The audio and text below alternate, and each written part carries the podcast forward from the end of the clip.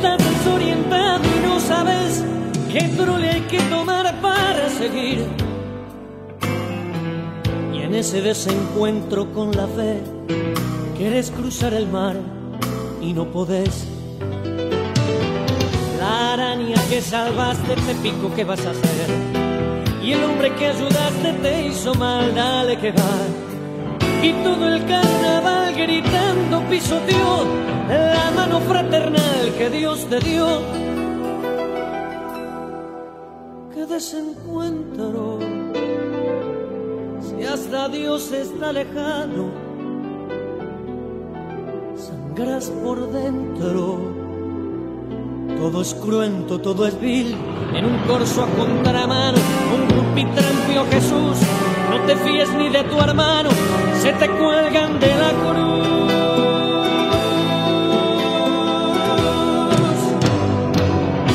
Quisiste con ternura y el amor te devoró de atrás hasta el riñón. Se rieron de tu abrazo y ahí nomás te hundieron con rencor todo el arpón. Amargo desencuentro porque ves que sales. Honradez y la moral, qué estupidez. Por eso en tu total el fracaso de vivir y el tiro del final te va a salir.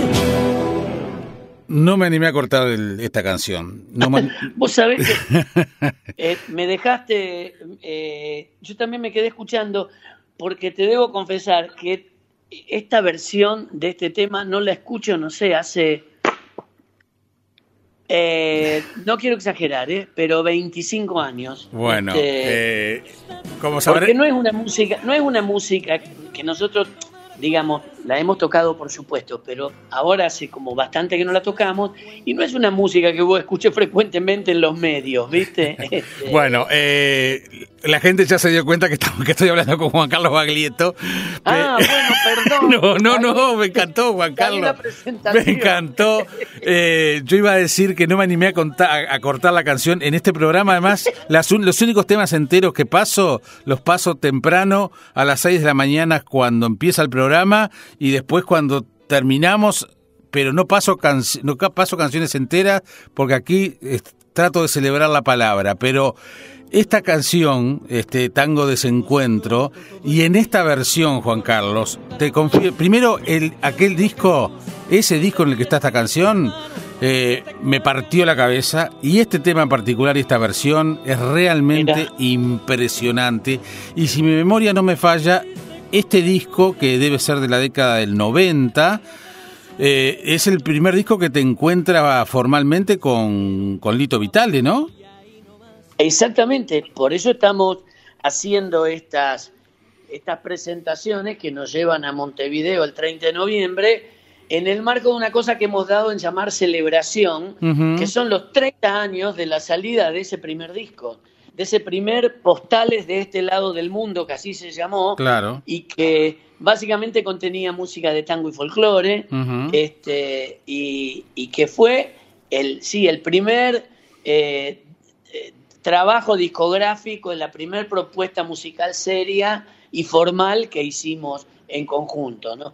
Y nada, bueno, han pasado 30 años y un montón de discos y un montón de shows y, y, y la vida misma ha pasado. eh, y, y hoy nos encuentra felices de poder compartirlo, ¿no? Ujú. Yo, yo te voy a hacer una yo te voy a hacer una confesión. Este, yo al principio cuando cuando yo tengo 56 años, cuando tú Yo tengo más, ¿eh? Ya sé, ya lo sé, ya lo sé. Pero cuando Tengo vos 65. Está bien, pero cuando no pareces, siempre- eh, No, este, estoy bárbaro, ya sé. Me lo dice todo el mundo. eh, pero además, además ya no usás mameluco, pero igual te quedaba bien y la gorrita. No, no, y también no uso más pelo. tampoco. También, eso es verdad. Pero yo no, yo en, en, aquel- en la década del, del 70, a principios de los 80, yo no era de tu palo. Yo no te escuchaba. Ajá. Y mi primer disco de vinilo, tu- de vinilo tuyo lo compré por un por su tapa, por el dibujo de tapa, porque yo soy un ferviente admirador de Luis Escafati. Mira, Eh, mira vos. Y aquel disco, Cantar para vivir, Actuar para vivir, Actuar para Actuar vivir. para vivir, que tenía el surco 1, lado 1, aquella La censura no existe. Totalmente. Eh, ahí fue la, fue la primera vez que yo tuve un disco de Juan Carlos Baglietto. Y a partir... Mira, vos sabés que ese, fue, ese fue el segundo vinilo que hice. Eh, en el año, eh, creo que también en el 82, porque nosotros grabamos el primer disco que se llamó Tiempos Difíciles, que era la, la, portada, una foto de una eh, de, una este, haciendo alusión al, pibe de Chaplin, claro. Sí, claro, era, era, era todo un juego porque en realidad eh, la película de Chaplin se llama Tiempos Modernos y eso era el afiche de, otra película que era El Pibe. El Pibe. Pero fue, eh, fue como un juego que, me encantó y que además este, creía muy oportuno. Eh, nosotros grabamos ese primer disco a fines del 81 y salió a principios del 82. Y antes de que termine el 82, por, por este, más que sugerencia, por, por este, no, imposición tampoco, pero el productor que era de la EMI, que en ese momento era Jorge Portunato, nos dijo, el, segundo disco es, eh, es crítico en la vida de un artista, eh, por un lado porque el primer disco tuvo toda la vida para pensar, claro. y el segundo disco es como más urgente, pero es, es muy importante que, que esa primera obra no, no, no mate al artista tenemos que sacar otro disco antes de que ese disco los, no los mate, pero los deje como estratificados, como congelados en esa obra, ¿viste? Y se hizo eh, eh, Actuar para Vivir. Hicimos Actuar para Vivir seis meses después de que haya salido el primer disco. ¿Y por qué Scafati? Yo lo admiraba profundamente Scafati a partir de... De revista Humor. De, la revista Humor, exactamente. E intentamos hacer una foto eh, para mostrar ese, esa, esa, este, esa estampa un poco, este, eh, un poco eh, oscura, es, un poco, no sé si decadente es la palabra, pero compleja, difícil, qué sé yo, que son las, las, los camarines de, de, los lugares de los teatros de revista, de qué sé yo, que donde son muy sacrificadas las, las los, les artistas, ¿no? Este, y, y no intentamos, fuimos a dos teatros, intentamos y no daba el tiro la cámara, se veía una cosa. Y yo dije, nosotros estamos tratando de inventar una cosa que Scafati ya le inventó hace un montón de años, ¿viste? Eh, y me lo fui a ver Scafati. Y, y, él un poco sorprendido me decía, pero qué raro, vos, que no sé qué cosa. Le digo, mira, yo cometí la, la, imprudencia de haberme mudado muchas veces y perdí el original de esa obra. Pero era maravilloso, mm. maravilloso el laburo de Scafati. Tengo otra obra que tengo otra obra que me regaló que la conservo y la tengo este, y la he llevado de mudanza en mudanza y la tengo conmigo, ¿no? Eh, yo tengo, este, tengo, todos tengo todos sus libros, este, tenemos un vínculo a través de las redes. Algún día tendré algún original de, de, de Scafati, es un, un, tipo brillante, un gran artista.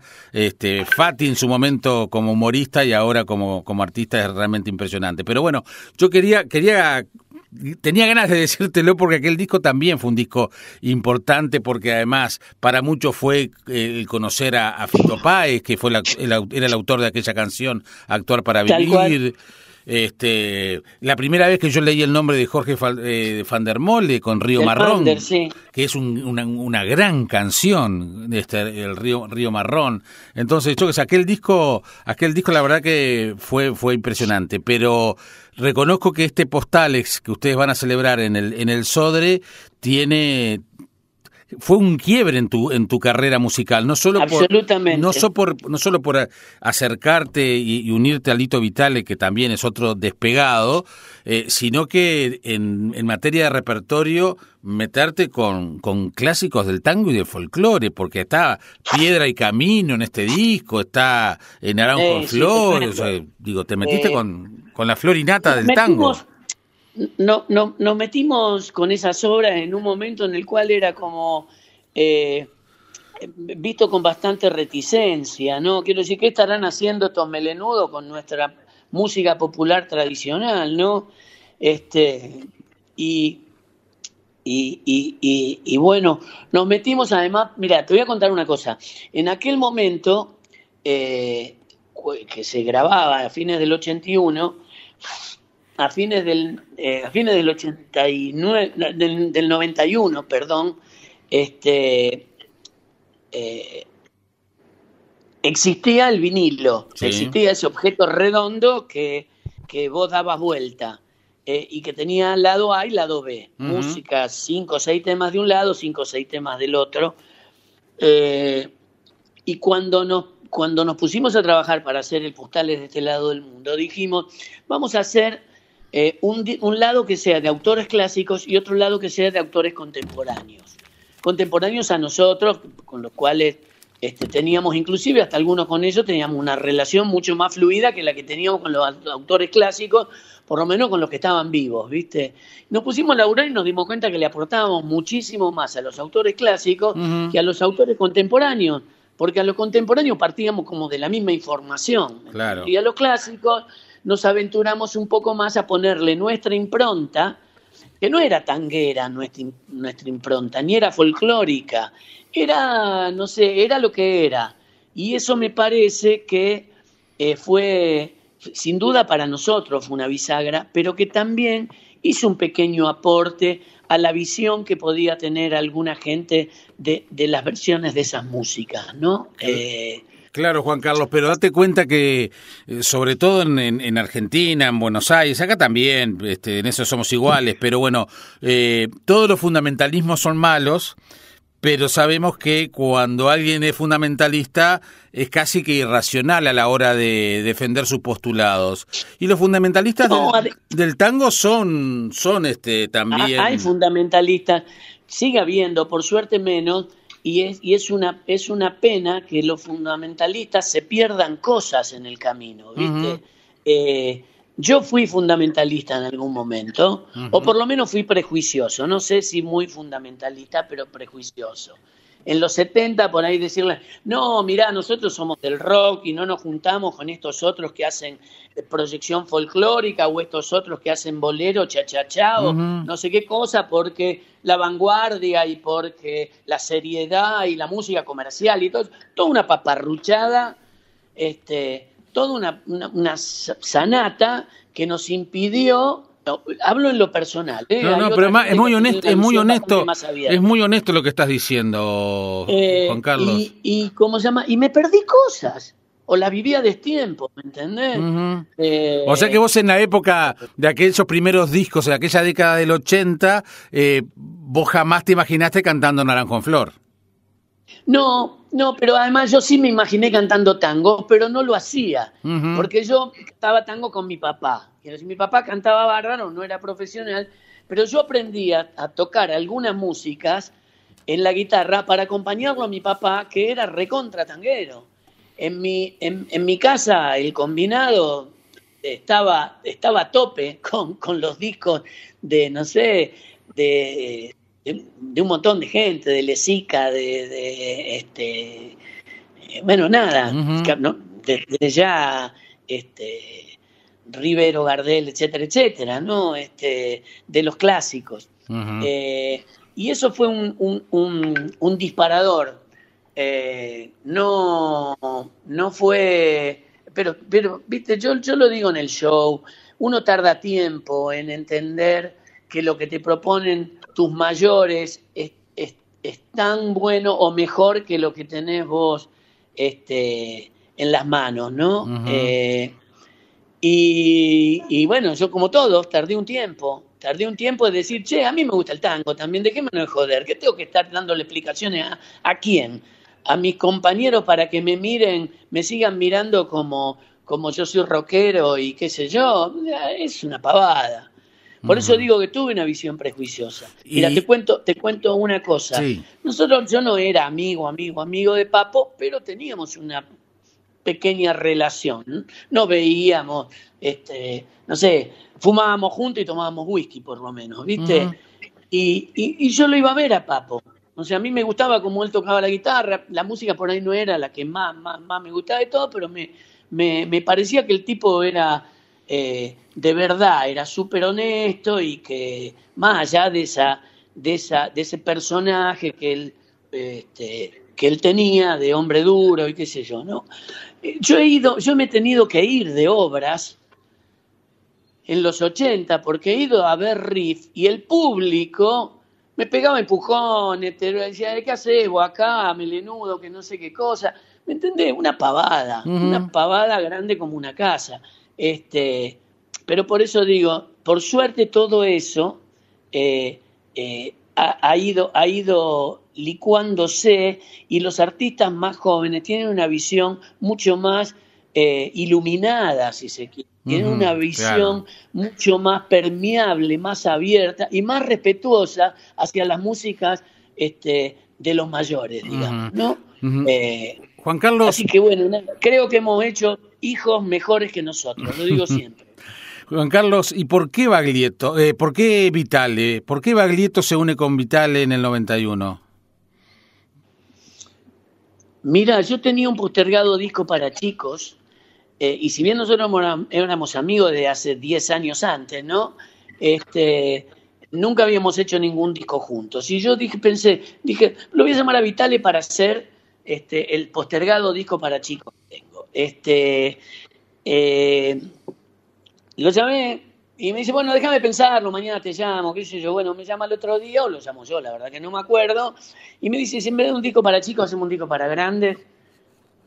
Tenés razón, vamos a hacer un disco. Vamos a hacer un disco juntos. El, el, el, el camino nos llevará para el sitio que, que, este, que mejor nos cuadre o, llegar al lugar que, al que mejor este, nos propongamos llegar de la manera más simple o más este, efectiva. Y ahí nos metimos a hacer este primer disco, que lo tocamos muy pocas veces al principio. Muy pocas veces lo tocamos. Eh, hicimos algunos teatros, hicimos, después cada uno siguió con sus cosas y después nos volvimos a encontrar algunos años después y encaramos proyecto, el proyecto del dúo en forma más eh, eh, orgánica, digamos, ¿no? Así que, y de eso, de ese primer disco es que se cumplen los 30 años. Y eso es lo que queremos compartir con la gente. ¿Qué te pasó cuando escuchaste la canción que pasa recién, el tango que pasa recién 25 años después? ¿Qué le pasa al artista cuando se escucha 25 años después? Me gustó que no es lo común, que no es lo que me pasa comúnmente. Hay cosas, este, con la música tengo como una relación un poco eh, menos, menos complicada, menos compulsiva. Digo, eh, no me arrepiento de los discos que he hecho ni de la gran mayoría de las músicas que, he interpretado, pero, pero, pero sí me pasa con lo que digo. Escucho reportajes de hace 30 años y me quiero pegar un corchazo directamente. la cantidad de boludeces que decía era, bueno, ojalá dure unos cuantos años más para escuchar las boludeces que estoy diciendo hoy, ¿no? eh, no, no sé qué me pasa, muchas veces me asombra como esto. como, como me asombró el primer disco, eh, ese, ese primer disco, el, el, el, Tiempos Difíciles, que fue grabado hace 40 años, eh, y volver a escucharlo no hace mucho, y haber descubierto que sonaba buenísimo, que, que tiene un sonido que podría ser perfectamente actual, ¿no? Este, eh, nada, por suerte si yo he tenido algún problema con las músicas que he interpretado, con el paso del tiempo me he reconciliado con ellas. Y bueno, y a partir de ese primer disco, bueno, viene una cantidad, vienen discos de, tango, paréntesis, la versión de, de, Pasional me parece suprema. Este, yo, yo además tengo por, por, por ser hombre de radio, los discos de música instrumental son mi eran sobre todo antes mi debilidad y entonces mm. eh, los discos de Vitale eran los que usábamos para cortinas, te imaginarás, ¿no? Como correspondía. Por supuesto. Era Jean-Michel Sarre, Jacques Lupunti este, y, y Vitale. Este, y entonces, bueno, ahí sí los, los, he seguido siempre. Y debo confesarte que me encontré con una canción que me sorprendió. No la vamos a escuchar toda, puede ser de, tus canciones más largas, pero quiero que me cuentes. Eh, algo de esta, de esta canción, de la cual vamos a escuchar algunas estrofas, porque me pareció increíble la, letra de esta canción, El amor y la cocina. Uf.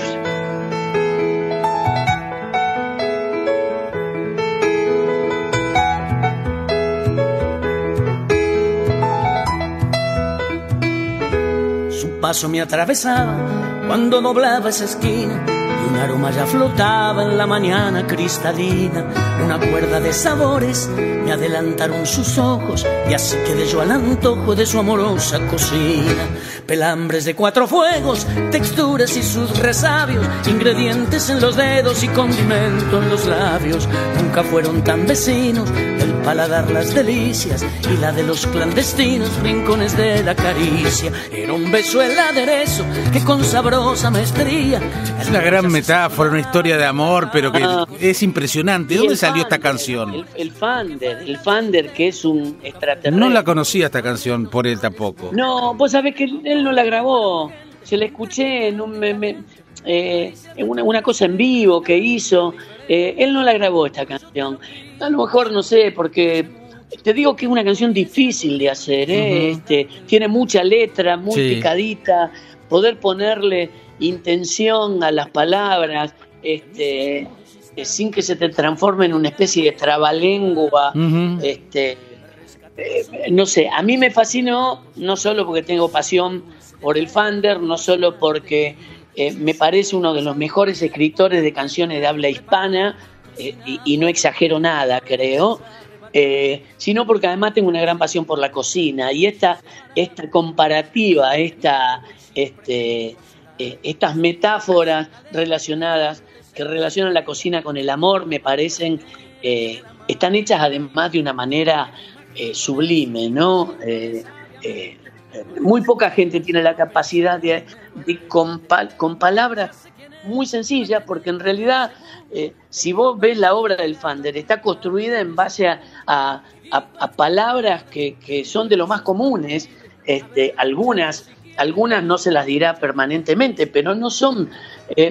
palabras que plantean recursos eh, idiomáticos complejos, ¿no? Y sin embargo, él tiene la capacidad y el talento maravilloso de combinar esas palabras y transformarlas en un hecho poético excelso, no sé cómo llamarlo, increíble, maravilloso. Es, un extraterrestre, por eso. es una canción increíble que, ya te digo, quería preguntártelo porque la, descubrí hace poco escuchándolos y me pareció increíble, ¿no? Este, está buenísima, la verdad que sí. Bueno, ¿cómo está armado el, show del 30 de noviembre entonces en el, auditorio del Sodre?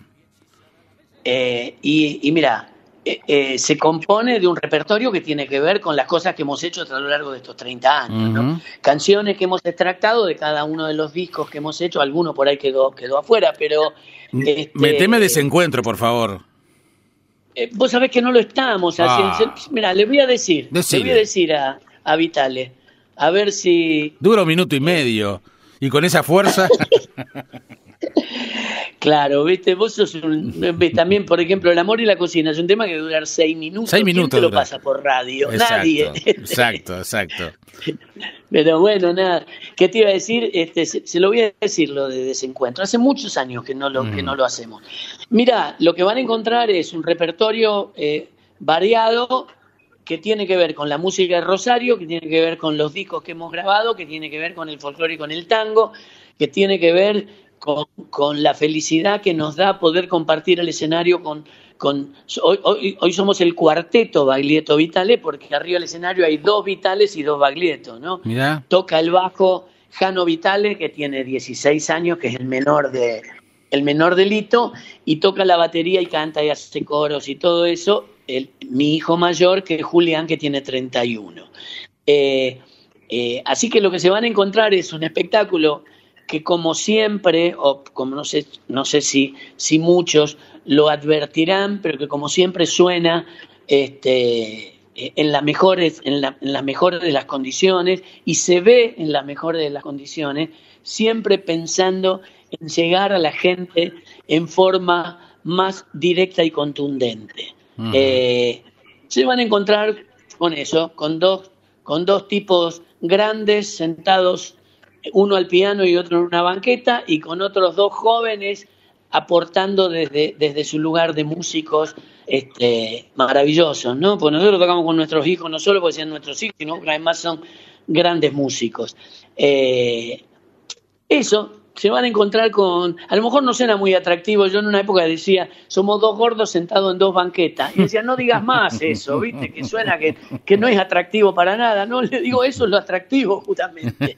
Este, Sí, este, estamos muy. Eh, dijiste, ahora que está con lo que estamos muy felices. Que están con los hijos. Ahora que dijiste que están con, con, los hijos, y más temprano habías comentado que los que están educando a los hijos para, a, vuestros hijos para que sean mejores que lo que fueron ustedes. Eh, ¿Qué te, qué, te dejó? ¿Cómo te ves vos, aparte de lo que decías, este, de los prejuicios, que me parece de una gran honestidad todo lo que, lo que dijiste, eh, ¿crees que sos mejor hoy que antes? Sin duda. Sí, sin duda. Vos no sé si tenés hijos, pero eh, este, si los tenés entenderás. No, no, no, los tengo, por eso te lo pregunto. No, no, es una bisagra, ¿viste? Es, es una bisagra. Si tenías pajaritos en la cabeza, eh, tenés chico y, por lo menos la gran mayoría de esos pajaritos se vuelan. Este, y, te, y, te pones ante la obligación de entender, de entender cómo se hace. Este, y, mira, mira, antes hablamos de honestidad, yo creo que lo principal en esto es ser honesto, no, no venderle una historia del, padre perfecto que uno no ha sido, ¿viste? Eh, todos hacemos lo que podemos, es así. Yo hago lo que puedo, me equivoco, la cago, qué sé yo, pero pero todos hacemos lo que podemos. La cuestión es ser honesto y no, y no hacerlo este, desde, desde el engaño de la perfección, ¿viste? Eh, todos somos falibles, todos la hemos cagado, todos hemos tenido vicios, todos hemos hecho este, estado de joda, eh, no, somos los padres perfectos, eh, y yo creo que eso también colabora profundamente en la buena educación de los hijos hablar también desde la experiencia. Qué sé yo, mis tres hijos varones son músicos y yo si le puedo evitar algún eh, algún tropiezo, alguna caída, algún raspón, algún chichón, lo voy a hacer, digamos. Eh, pero bueno, pero, pero de eso se trata la contención, ¿no? este, eh, y sí, uno es mejor a partir, a partir de lo que aprende de, los sopapos que te pegan este, los más jóvenes también. Es así. Eh, Juan Carlos, ha sido un gusto inmenso conversar contigo. Este, quería decirte algunas cosas y me parece que en Montevideo tenés una y en el Uruguay tenés una cantidad de seguidores que también tienen ganas de decirte cosas porque creo que en muchos momentos de estos cuarenta y pico de años de carrera que tenés, este, o cerca de 50 capaz, este, le has, le has hablado a, a mucha gente y, has, acompañado el crecimiento de mucha gente. Y eso creo que a, un artista ese vínculo, esa sintonía con la gente es importante, así que no me cabe la menor duda. Es lo, que es lo que te sostiene. O sea, uno puede tener, este, uno puede creer que, que, que que todo es responsabilidad propia y que todo es mérito propio, pero la verdad, este, puede, uno puede tener algún mérito en lo que ha hecho, pero, eh, pero el verdadero agradecimiento es eh, hacia hacia la gente que te ha bancado y que te ha permitido llegar hasta acá.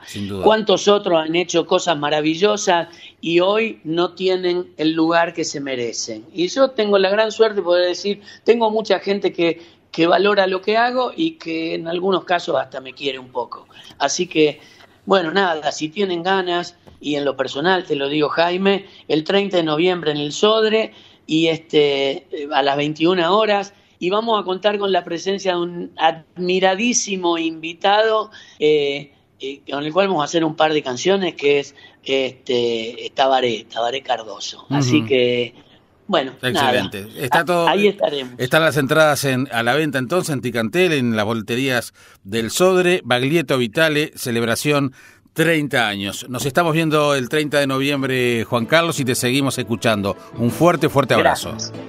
Gracias, Jaime. Juan Carlos Baglietto en Sábado Sarandí.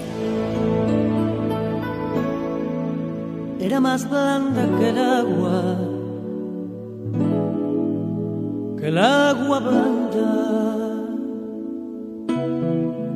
era más fresca que el río. Naranjo en flor y en esa calle destino calle perdida dejó un pedazo de vida y se marchó. Primero hay que saber sufrir, después amar, después partir y al fin andar sin pensamiento. Perfume de naranjo en flor, promesas vanas de un amor que se escaparon en el viento. Después, ¿qué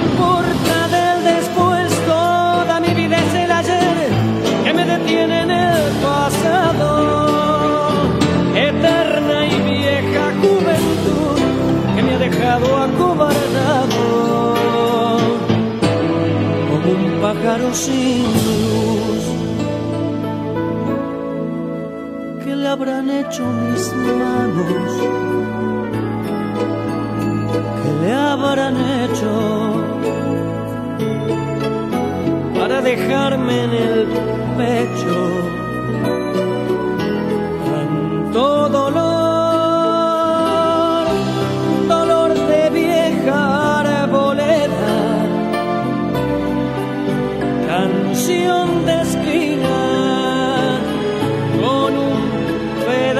de vida naranjo en flor.